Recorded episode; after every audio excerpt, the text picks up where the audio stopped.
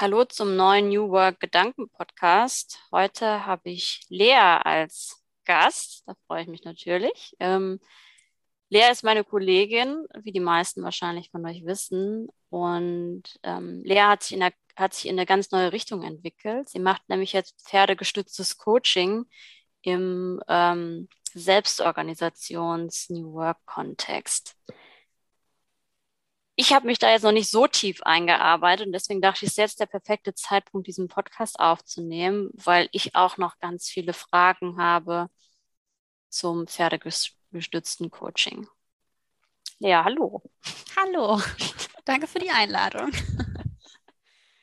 Genau. Ähm, die erste Frage, die ich mir natürlich gestellt habe, ist, was ist eigentlich pferdegestütztes Coaching? Äh, das finde ich eine sehr spannende Frage und kann die sehr gut nachvollziehen, denn bevor ich in dem Bereich irgendwas gemacht habe, dachte ich mir, wofür braucht man eigentlich immer diese Pferde? Was soll das mit diesem Management und Pferde und von Pferden lernen? Und ähm, genau, während meiner Ausbildung zur Fachkraft für tiergestützte Interventionen ist der Groschen bei mir dann langsam gefallen und auch insbesondere spätestens dann in dem Moment, wo man es ausprobiert hat, sozusagen. Ähm, was ist pferdegestütztes Coaching? Im Endeffekt hm, vielleicht erstmal äh, zum Thema, was ist Coaching? Normalerweise im Coaching ähm, entwickelt man ja zu Beginn ein Ziel und ähm, schaut dann, wo will ich hin oder von was will ich weg. Und dann guckt man, wie kommt man mit den vorhandenen Ressourcen dahin sozusagen. Und der Coach begleitet einen dann durch gezielte Fragen in diesem Prozess, sich dorthin zu entwickeln. Und das klingt immer so blöd, die eigenen Ressourcen aufzudecken und nutzbar zu machen für dieses Anliegen und dieses Ziel, was man mitgebracht hat. Beim pferdegestützten Coaching ähm, sozusagen ist die Begriffsabgrenzung ein Stück weit da, wo ich sage, man muss nicht zwangsläufig ein Ziel mitbringen, weil ein Ziel gleichzeitig auch immer bedeutet, man hat schon ein gewisses, in Anführungszeichen, Problembewusstsein. Also es gibt ja meistens was dann im, im pferdegestützten Coaching vielleicht noch eher ein Hinzu kann man vielleicht mitbringen, aber dieses Weg von, also wenn man bestimmte Sachen noch nicht bewusst hat, dann weiß man ja gar nicht, was man braucht oder will oder nicht mehr will. Und beim pferdegestützten Coaching arbeitet man mit dem Pferd.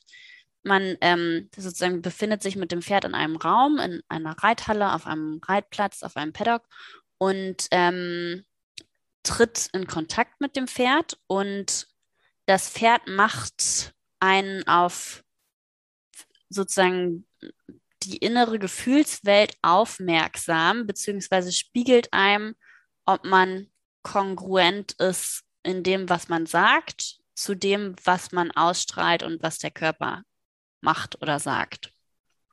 Und dadurch, dass das Pferd ein wertfreier Begleiter ist, der einen nicht bewertet oder abwertet sozusagen, kann man dieses Feedback, was das Pferd einem gibt, besser annehmen und damit arbeiten. Das war jetzt alles sehr abstrakt und ich freue mich auf deine nächste konkrete Frage.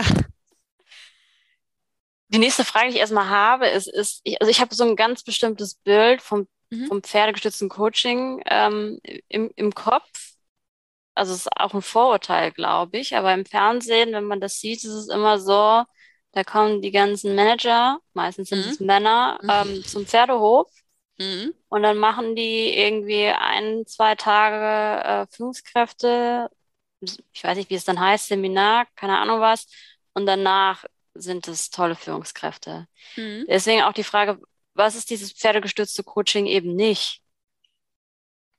Oder wie läuft das halt eigentlich konkret ab, so wie du es verstehst? Mhm. Also ich kann mal ein Beispiel geben. Ähm, also angenommen, du bist mit dem als einzelne Person jetzt mit dem Pferd auf einem Platz und hast den Führstrick in der Hand und ähm, das Pferd ist vielleicht ein bisschen nervös und läuft neben dir her. Und dann sage ich zu dir, lauf mal mit dem Pferd hier eine Runde um den Block, also im Kreis. Und äh, dann kann ich beobachten, was du tust. Und zwar, das Pferd ist nervös und du nimmst den Strick immer kürzer und das Pferd wird immer nervöser und du krallst dich immer mehr in den Strick rein. Ähm, dann kann ich dir schon mal meine Beobachtung spiegeln, beziehungsweise im ersten Schritt frage ich dich vielleicht, wie ist es dir gegangen? Und dann sagst du, ähm, ich habe mich hier irgendwie unter Druck gefühlt und nicht wohl und es war alles sehr anstrengend und das Pferd hat irgendwie, war sehr nervös und es war anstrengend für mich. Und dann sage ich zu dir, naja, am Anfang war der Strick noch ganz lang und dann ist der Strick immer kürzer geworden und dadurch ist das Pferd immer nervöser geworden, weil es gespürt hat, dass du sehr nervös warst und immer mehr Druck aufgebaut hast und immer mehr Kontrolle ausüben wolltest. Und ähm, dann ist natürlich die nächste Frage, im nächsten Schritt, ähm, kennst du das aus deinem Alltag, wenn du unter Druck gerätst, wenn du in einer äh, angespannten Situation bist, versuchst du dann vielleicht Micromanagement mit deinen Mitarbeitenden zu machen. So, und das ist dann der Teil, in, also dieses, was ich vorhin meinte, mit dem Bewusstwerden einer Situation, zu der du sonst vielleicht nicht gekommen wärst, oder diesem Bewusstmachen, was dann wieder das in den Alltag übertragen, diese Bewusstmachung natürlich noch verstärkt. Und im nächsten Schritt wäre dann natürlich mein, meine Anregung für diese Szene im echten Leben, ähm, versuch doch einfach mal den Strick loszulassen und äh, bei dir zu bleiben und eine Klarheit dazu zu haben, was du gerade machst und wo du hin willst und wie das hier so laufen soll. Und in dem Moment ist dann der große Aha-Effekt sozusagen, weil das Pferd natürlich automatisch deine Sicherheit spürt und sich nicht mehr so kontrolliert fühlt und sich wieder beruhigt und ruhiger wird und du dich dann auch nicht mehr so unter Stress fühlen musst sozusagen. Also dieses Wechselspiel bekommst du dann nochmal ganz deutlich vor Augen geführt. Was passiert eigentlich, wenn ich nicht die Kontrolle und das Micromanagement mache und meine Mitarbeitenden machen lasse in dem Moment, wo ich vielleicht auch einen Stress habe? Äh, die laufen dann nämlich von alleine. Ist es halt, äh, ähm, also das Besondere am Pferd ist es dann dieses, dieses direkte Feedback von einer neutralen Instanz und dieses, ich kann was ausprobieren und kriege es sofort gespiegelt und erlebe das, anstatt das einfach nur, wie es ja manchmal äh, sonst im Coaching abläuft, einfach kognitiv durchzuspielen? Mhm. Also das Erleben ist äh, eine ganz, ähm, ganz wichtige äh, Funktion oder wie man, welches Wort da jetzt auch immer fehlt, ähm, Komponente von dem Coaching, ähm, weil normalerweise und auch insbesondere im Arbeitsalltag ist es ja alles immer irgendwie 90, 95 Prozent auf der kognitiven Ebene. Und Lernen findet viel besser und nachhaltiger statt, wenn du die Ebenen Kognition und Erleben, und damit meint man ja dann auch wirklich den Körper, ähm, ins Gleichgewicht bringen kannst. Und dadurch ist dieses Lernerlebnis mit dem Pferd wesentlich nachhaltiger und stärker. Und die andere Frage habe ich vergessen. Ich auch.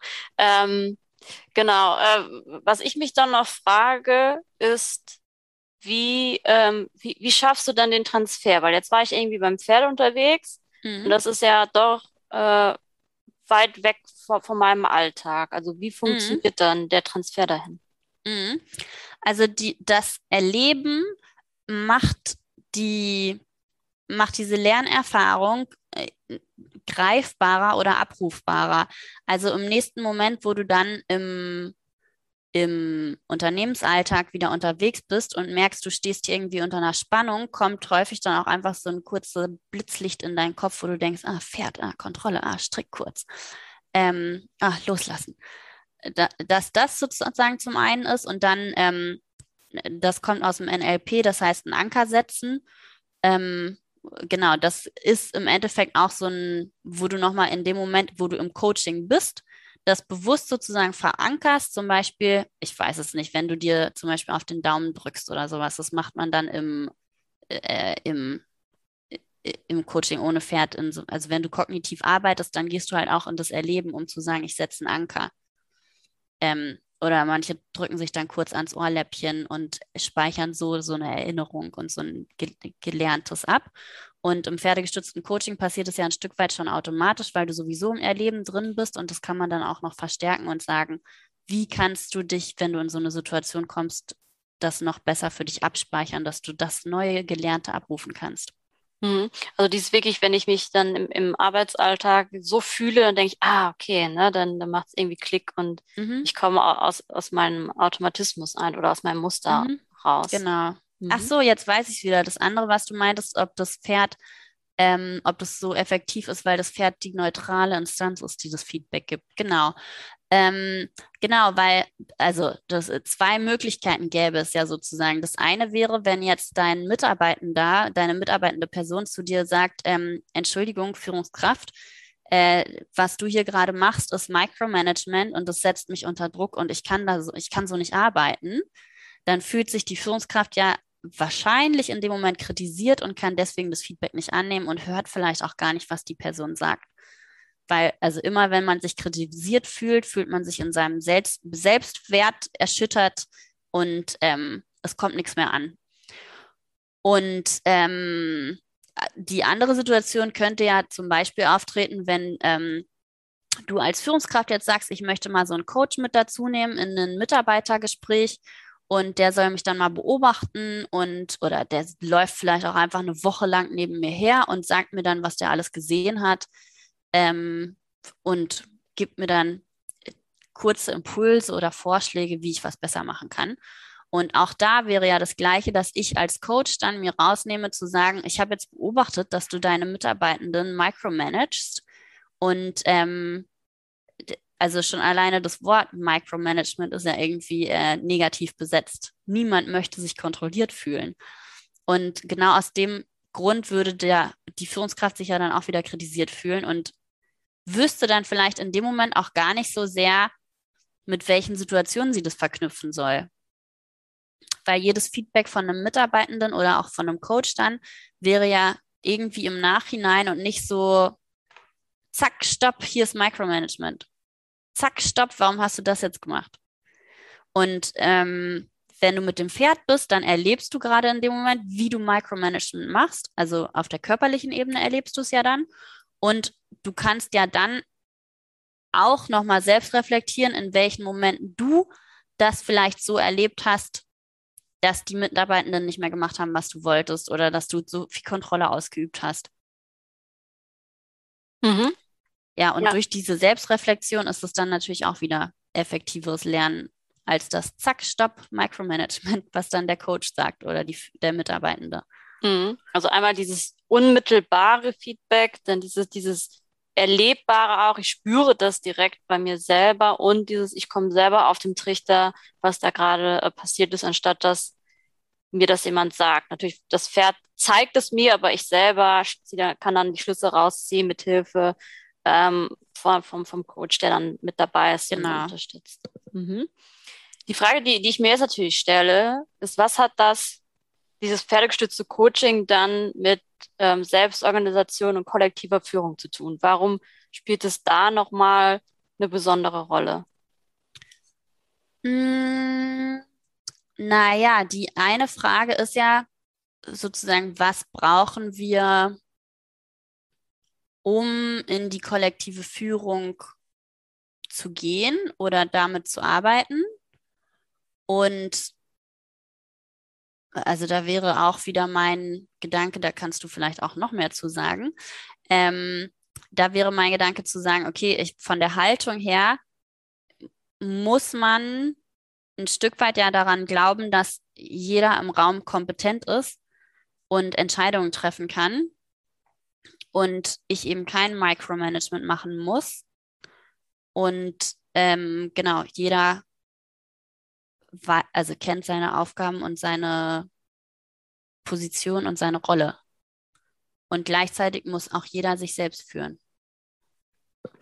Ja, also, also ich, ich, ich, dass die, eine der größten Herausforderungen beim Start in, in die kollektive Führung ist ja oft, dass ehemalige Führungskräfte oder ähm, bald ehemalige Führungskräfte Schwierigkeiten haben, wirklich loszulassen.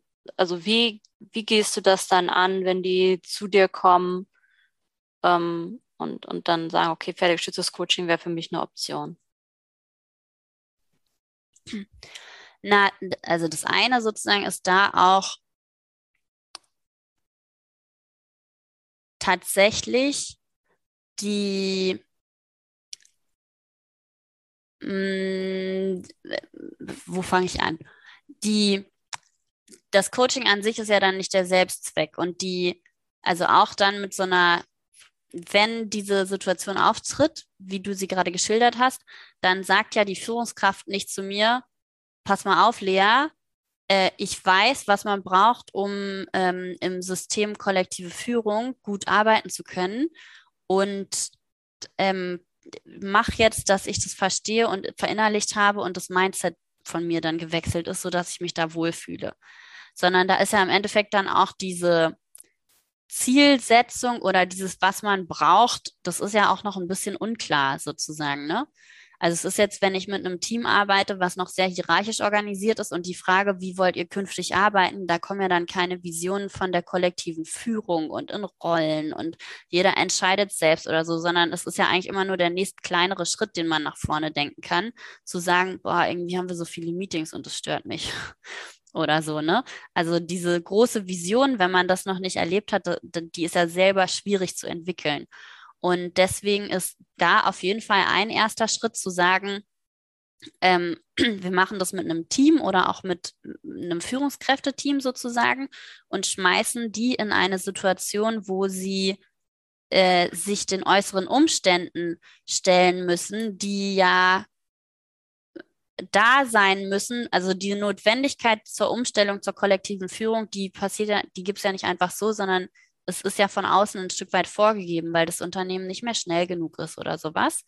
Und die Anforderungen aus dem Markt zum Beispiel zu komplex sind, sich die Dinge zu schnell ändern, die Dynamik zu groß ist und es eben nicht mehr ausreichend ist, wenn eine Führungskraft immer alles zentral entscheidet und die Wissenszentrale, Entscheidungszentrale, Machtzentrale ist und alle machen müssen, was diese eine Person sagt. Und genau dieses Szenario kann man im pferdegestützten Coaching sehr schön bewusst machen und dann auch gleichzeitig den Führungskräften spiegeln, wie sie sich selber in dem Moment fühlen und dann auch verhalten. Ne?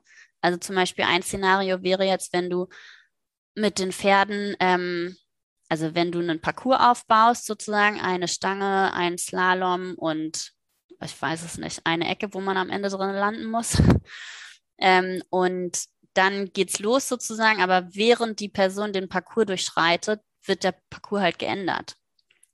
Und am besten steht dann eine Person außen und muss dann dirigieren oder den anderen zurufen, was jetzt gemacht werden soll. Nein, rechts, nein, links. Oh, da hat sich was, ach nein, das, was wir vorher abgesprochen haben, funktioniert jetzt nicht mehr.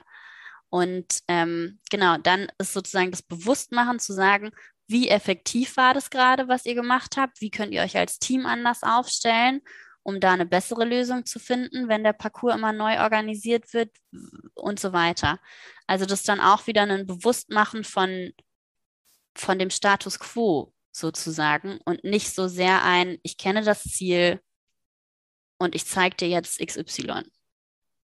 Also auch diese gemeinsame Oh, dein Ton ist aus. Genau, also diese gemeinsame Erfahrung machen und äh, einen Referenzpunkt schaffen, auf den man sich dann auch in der weiteren Arbeit bezieht, weil ich gehe mal davon aus, dass du nicht eine, äh, eine Intervention mit Pferden machst und dann äh, sagst du so, und jetzt organisiert euch mal selbst. Jetzt geht man nach Hause und macht es alleine, hab keinen Bock mehr. Genau, so jetzt, jetzt haben wir hier einen Tag Pferde gemacht und jetzt äh, läuft es bei euch. Das sagst genau. du ja auf gar keinen Fall. Ähm, also dass es quasi so, so, so ein Kick-off sein kann, so ein Startpunkt, so ein gemeinsames Erlebnis und Gefühl und auch die Entwicklung einer gemeinsamen Sprache. Genau, genau. Und dann, genau, dieses Bewusstmachen, diese Bewusstwerdung des Status quo, wie gut sind wir eigentlich gerade für die Anforderungen vom, die aktuell ja schon da sind, aufgestellt. Und dann wenn man dann weiter mit den Menschen arbeitet, kann man ja nach einer Weile nochmal so eine Bewusstmachung, so einen Status quo erheben, mhm. machen. Und ähm, da kann man ja dann auch schon wieder eine Entwicklung sehen. Mhm. Ja, das äh, leuchtet ein. Was mir, was mir so vorschwebt, oder ich hatte jetzt auch mit vielen darüber gesprochen, was sie denn so über pferdegestütztes Coaching halten, und da meinten ganz viele so, ja, aber ist ja mega ungerecht ähm, wenn dann, wenn dann jemand schon Erfahrung mit Pferden hat, dann können die das ja mega gut. Und ich, ich habe noch nie ein Pferd gesehen und deswegen zeigt das Pferd dann, ich wäre die schlechtere Führungskraft und das liegt ja nur daran, dass ich vorher noch nichts mit Pferden zu tun hatte. Mhm. Das ist Was richtig, ist da dran? da ist relativ wenig dran, denn ähm, die, also erstens, selbst wenn man ein Pferd kennt, reagiert es, also es bleibt ja immer im Hier und Jetzt das Pferd. Also das denkt sich dann nicht, ach, da kommt Friederike, die kenne ich, die macht es immer so und so, jetzt gehe ich auch mal mit, sondern auch wenn eine Friederike dann angespannt ist und ähm, sich vielleicht unter Druck gesetzt fühlt und Druck ausübt, weil alle denken, oh, Friederike kann aber richtig krass mit Pferden umgehen und Friederike fühlt sich dann einfach richtig unter Druck gesetzt, weil sie ja jetzt auch was zeigen muss, was sie kann. Und das ist ja dann auch wieder super interessant zu spiegeln zu reflektieren, ähm, dann kann es auch einfach gut sein, dass Friederike mit ihrem eigenen Pferd nicht mehr vom Fleck kommt. So, weil die Pferde dir keinen Bonus geben auf, das war die Vergangenheit, sondern die sind immer im Hier und Jetzt und sagen immer, ach, du bist jetzt gerade so angespannt. Nö, also dann habe ich keinen Bock.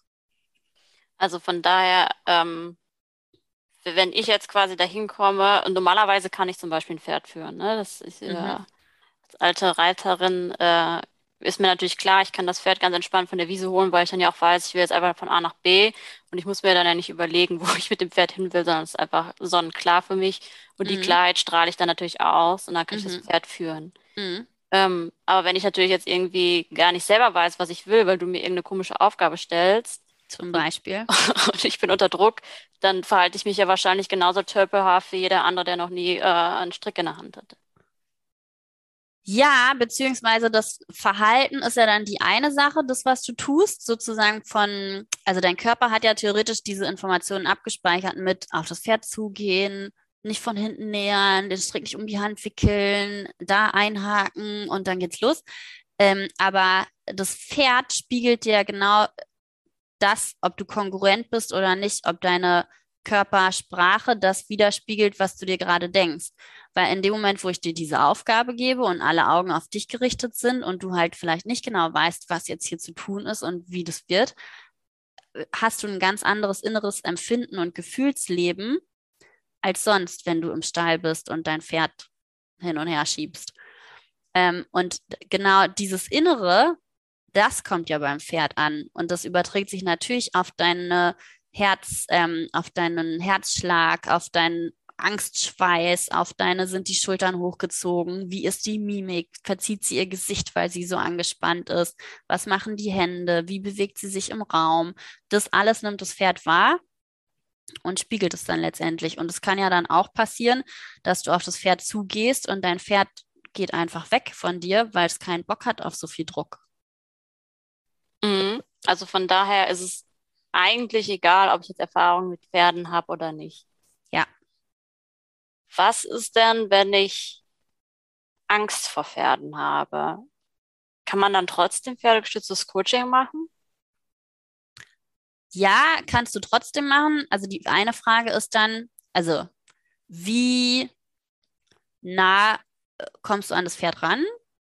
Sozusagen. Also das wäre ja dann nicht die Vorgabe, dass du sagen musst, ähm, ich bewege mich jetzt immer nur fünf Zentimeter Abstand vom Pferd, sondern die nehmen ja alles wahr. Äh, das kannst du machen. Also wenn du jetzt sagst, nee, also so viel Angst, ich möchte mich dem nicht aussetzen. Also wer bin ich zu sagen, du musst kommen. Aber genau, es, es, kommt dann letztendlich auf die eigene Überwindungskraft drauf an, sozusagen. Aber wenn du dich schon mal hingetraut hast, dann finden wir auch was, wie du in die Interaktion kommst, um am pferdegestützten Coaching teilzunehmen. Also ich muss jetzt nicht unbedingt äh, selber das Pferd führen, sondern es gibt auch andere Möglichkeiten. Es gibt auch andere Möglichkeiten. Okay. Habe ich noch irgendwas vergessen, Wichtiges zu fragen, was du sagst, was vorkommt oder was die Leute wissen sollten zum Thema pferdegestütztes Coaching? Mm. Also pferdegestütztes Coaching ist nicht Reiten. ähm, es ist auch nicht, ich kenne das aus äh, vielleicht einer äh, Dokumentation zum Thema, wo wir uns dann ins Kreis, in den Kreis stellen mit dem Pferd, in das Round Pen und der die Führungskraft steht in der Mitte und hat eine Peitsche in der Hand oder sowas und scheucht das Pferd Runde um Runde hin und her. Sowas machen wir auch nicht ich weiß nicht, wie das andere pferdegestützte Coaches machen. Bei mir gibt es das nicht. Ähm, genau, und das andere, was ich noch ähm, sehr spannend finde, ist sozusagen, warum, warum die Pferde das äh, alles so gut spiegeln. Und zwar liegt das im Wesen des Pferdes begründet. Die Pferde sind äh, Steppentiere, Fluchttiere, Herdentiere. Und wenn wir uns sozusagen vorstellen, wie die leben oder was es für Menschen sind, wollte ich schon sagen, was es für Charaktere sind oder was die auch für Kompetenzen mitbringen müssen, um ein schönes Leben zu haben, sozusagen. Das eine ist als Steppentier, kann man, kann sich ja jeder vorstellen, platte Landschaft, wo man die Feinde sieht. Äh, das heißt, ähm, beziehungsweise die Pferdeherde steht dann da auf ihrer platten Steppe und da brauchen sie natürlich gute Wahrnehmung schon alleine, um zu sehen, bewegt sich gerade der Säbelzahntiger auf mich zu und will vielleicht gleich angreifen. Das heißt, die Aufmerksamkeit ist überall sozusagen und die Sinnesorgane sind auch entsprechend ausgebildet. Zum Beispiel, was ich super interessant finde, ist, dass die schon Vibrationen über die Hufe wahrnehmen können. Ähm, genau, das andere ist dann, wenn ein Herdenkollege, äh, der mit einem rumsteht, was wahrgenommen haben und ein Signal über die Körpersprache gibt, dass äh, sie vielleicht gerade einen Angreifer entdeckt hat, dann reagiere ich sofort mit darauf und die Herde bewegt sich dann im Herdenverband Richtung Flucht, geht dann woanders hin. So, das heißt, da muss natürlich die Kommunikation auch sehr gut ausgebildet sein. Ich schaue immer, was machen die anderen und da sind wir wieder beim Thema Herdentier. Ähm, und gleichzeitig gibt es da natürlich auch immer eine klare Rangordnung. Die haben keine Zeit dafür, sich den ganzen Tag zu streiten, weil sie dann so sehr mit sich selber beschäftigt wären, dass sie nicht mehr gucken können, ob es hier gerade einen Angreifer gibt, der schon neben denen steht, während die sich noch streiten. Das heißt, es ist alles in Anführungszeichen klar geregelt. Jeder hat klare Aufgaben, eine klare Verantwortung, es gibt eine klare Rangordnung und diese Rangordnung ist an die Kompetenzen sozusagen geknüpft. Also wer bringt welche Erfahrungswerte mit? Dann kommt natürlich noch hinzu, wie selbstsicher ist jemand? Ähm, welches Alter bringt diese Person vielleicht mit? Also daran ist natürlich auch die, die körperliche Stärke ein Stück weit geknüpft und wie groß ist auch ein Pferd. Das sind alles Dinge, auf denen die Rangordnung aufbaut und auch halt diese Selbstsicherheit. Ne? Und ähm, genau, die Leittiere zeichnen sich eben nicht dadurch aus, dass sie äh, besonders aggressiv sind und den Dicken markieren sozusagen und alle wegboxen und sagen, ich bin hier der Chef, sondern die Leittiere zeichnen sich eben dadurch aus, dass sie besonders stressresistent sind, dass sie sozial hochkompetent sind, dass sie selbstsicher sind, durchsetzungsstark und dass sie den Raum kontrollieren. Also sprich, wenn sich zwei streiten, kann ein Leittier auch mal dazwischen gehen und sagen, nee, jetzt komme ich und ihr nehmt ein bisschen Abstand und damit ist der Streit beendet. Ist es dann quasi eine Hierarchie der Kompetenzen? Ja. Das ist ja wirklich das, was wir in der Selbstorganisation ja eigentlich auch sehen. Wenn wir mit Rollen arbeiten, haben alle klare Verantwortlichkeiten und die Rollen sollten ja nach Möglichkeit, nach Kompetenz vergeben mhm. Ja. Dann ist das ja auch nochmal, was wir von so einer Pferdeherde ja dann auch gut lernen können, oder? Ja, auf jeden Fall. Also und es ist natürlich auch super spannend, ähm, diese Rangordnung, die ist eben nicht linear, sondern du kannst jetzt sozusagen kompetent sein im Bereich, du kannst gut Wasser riechen. Und der andere ist äh, kompetent im Bereich, ich kann äh, besonders gut hören und höre dann besonders gut, wenn jetzt sich jemand annähert oder sowas und so weiter. Und das wäre dann eben nicht, nur weil du kompetenter bist als ich, ist dann auch Person C kompetenter, äh, ich bin dann auch kompetenter als Person C und du dann automatisch kompetenter als Person C, sondern C kann dann auch wiederum kompetenter sein als du, wenn es um was anderes geht. Okay, also nimm, nimm, übernimmt ein Pferd immer dann Führung, wenn, wenn die Kompetenz von dem Pferd gerade gefragt ist. Und genau. anderen, den anderen ist auch völlig klar, äh, diese, diese Person hätte ich jetzt auch noch was gesagt. Ja. Dieses Pferd ist, äh, kennt, kann das da einfach am besten und deswegen, wenn, wenn die Situation ist, dann vertraue ich ähm, auf Fury und, und wenn, äh, wenn, wenn, keine Ahnung, es um was anderes geht, dann äh, ist Black Beauty gefragt. Genau. Okay. Ja, total interessant. Also ja. lohnt sich wahrscheinlich auch einfach mal so eine Pferdeherde zu beobachten. Ja. Ja, was ähm, sozusagen in den, also was die Voraussetzung für diese Pferdeherde dann auf jeden Fall auch wäre, ist, dass die sich schon lange kennen und schon lange miteinander zusammenstehen. Ähm, was man heutzutage in vielen Stellen, auch insbesondere wenn die sehr groß sind, antrifft, ist natürlich, dass es immer wechselnde Mitglieder in der Herde gibt und das bringt sehr viel Unruhe mit rein. Also, also sozusagen diese Pferdeherde muss dann schon sich gut kennen und etabliert miteinander sein, weil dann auch die Strukturen tatsächlich alle klar sind. Also es kann natürlich, also zum Beispiel Pferde sind so sensibel, wenn ein Pferd sich für drei Wochen in Urlaub verabschiedet, das muss gar nicht so lange sein, es kann auch ein Tag sein, dann muss die verbleibende Herde sich schon wieder neu sortieren, weil dann ein Herdenmitglied fehlt und das die ganze Dynamik und das System stört, sozusagen. Ne? Und genau deswegen ist es dann so wichtig, dass man eben nicht jede beliebige Pferdeherde beobachtet, sondern eine, die sich schon lange kennt und lange gemeinsam steht und eingespielt ist. Genau, aber sonst sieht man immer nur die Pferde, die sich äh, die ganze Zeit kloppen genau. und überall Wunden haben. Genau, ja. und es gibt auch bei Pferden tatsächlich Pferde, wenn die ähm, schlecht sozialisiert sind, also ähm, zum Beispiel mit zu wenigen Artgenossen aufgewachsen sind, dass die dann einfach auch inkompetent sind, also sozial inkompetent sind. Und das sind dann die Pferde, die die anderen immer verkloppen und ähm, wo sozusagen man als, als Laie oder außenstehende Person zum Thema Führung sich denken würde, oh, der kloppt hier immer so rum, der ist ja voll der Chef oder so. Nee, das hat einfach was mit fehlender Sozialkompetenz zu tun und auch mit Unsicherheit, wenn einer immer rumschlägt und stänkert und alle fertig macht. Das ist auch bei anderen Tierarten genauso, ist auch bei Hunden so. Ähm, vielleicht ist auf den ersten Blick dann so, der Hund, der jetzt hier am lautesten schreit und einen wilden Larry raushängen lässt, ist hier der Chef oder so, aber das stimmt auch nicht. Ein Hund, der tatsächlich sehr souverän ist, der ist die Ruhe in sich selbst und lässt in Anführungszeichen äh, die anderen, wenn man es jetzt von außen betrachtet, ihm auf der Nase herumtanzen.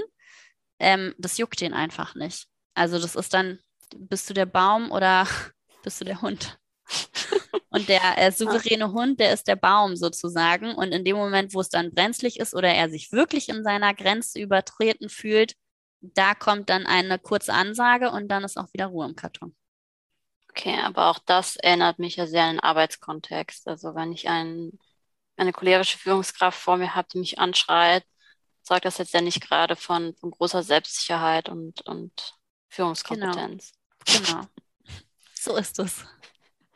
Ja, sehr spannend. Also vielleicht mal den nächsten Ausflug zu einer Wildpferdeherde irgendwie äh, in der Landschaftspflege machen. Voll. in Holland gibt es da, glaube ich, ganz viele. Und das dann mal äh, beobachtet oder mal nach Dülmen fahren. Ja, ich glaube, Wildpferde beobachten. In, in Brandenburg gibt es auch noch irgendwie sowas. Müsste man mal, mal gucken, mal Teamausflug, Pferde gucken. Ja, ja. ja. Ja, schön. Ja, danke dir. Ich glaube, ich habe jetzt äh, besseres Verständnis dafür, warum gerade pferdegestütztes Coaching oder überhaupt Pferde uns helfen können, besser in, in die kollektive Führung und Selbstorganisation zu kommen. Ja, spannend. Ja, danke sehr dir. gerne. Sehr gerne. Tschüss. Tschüss.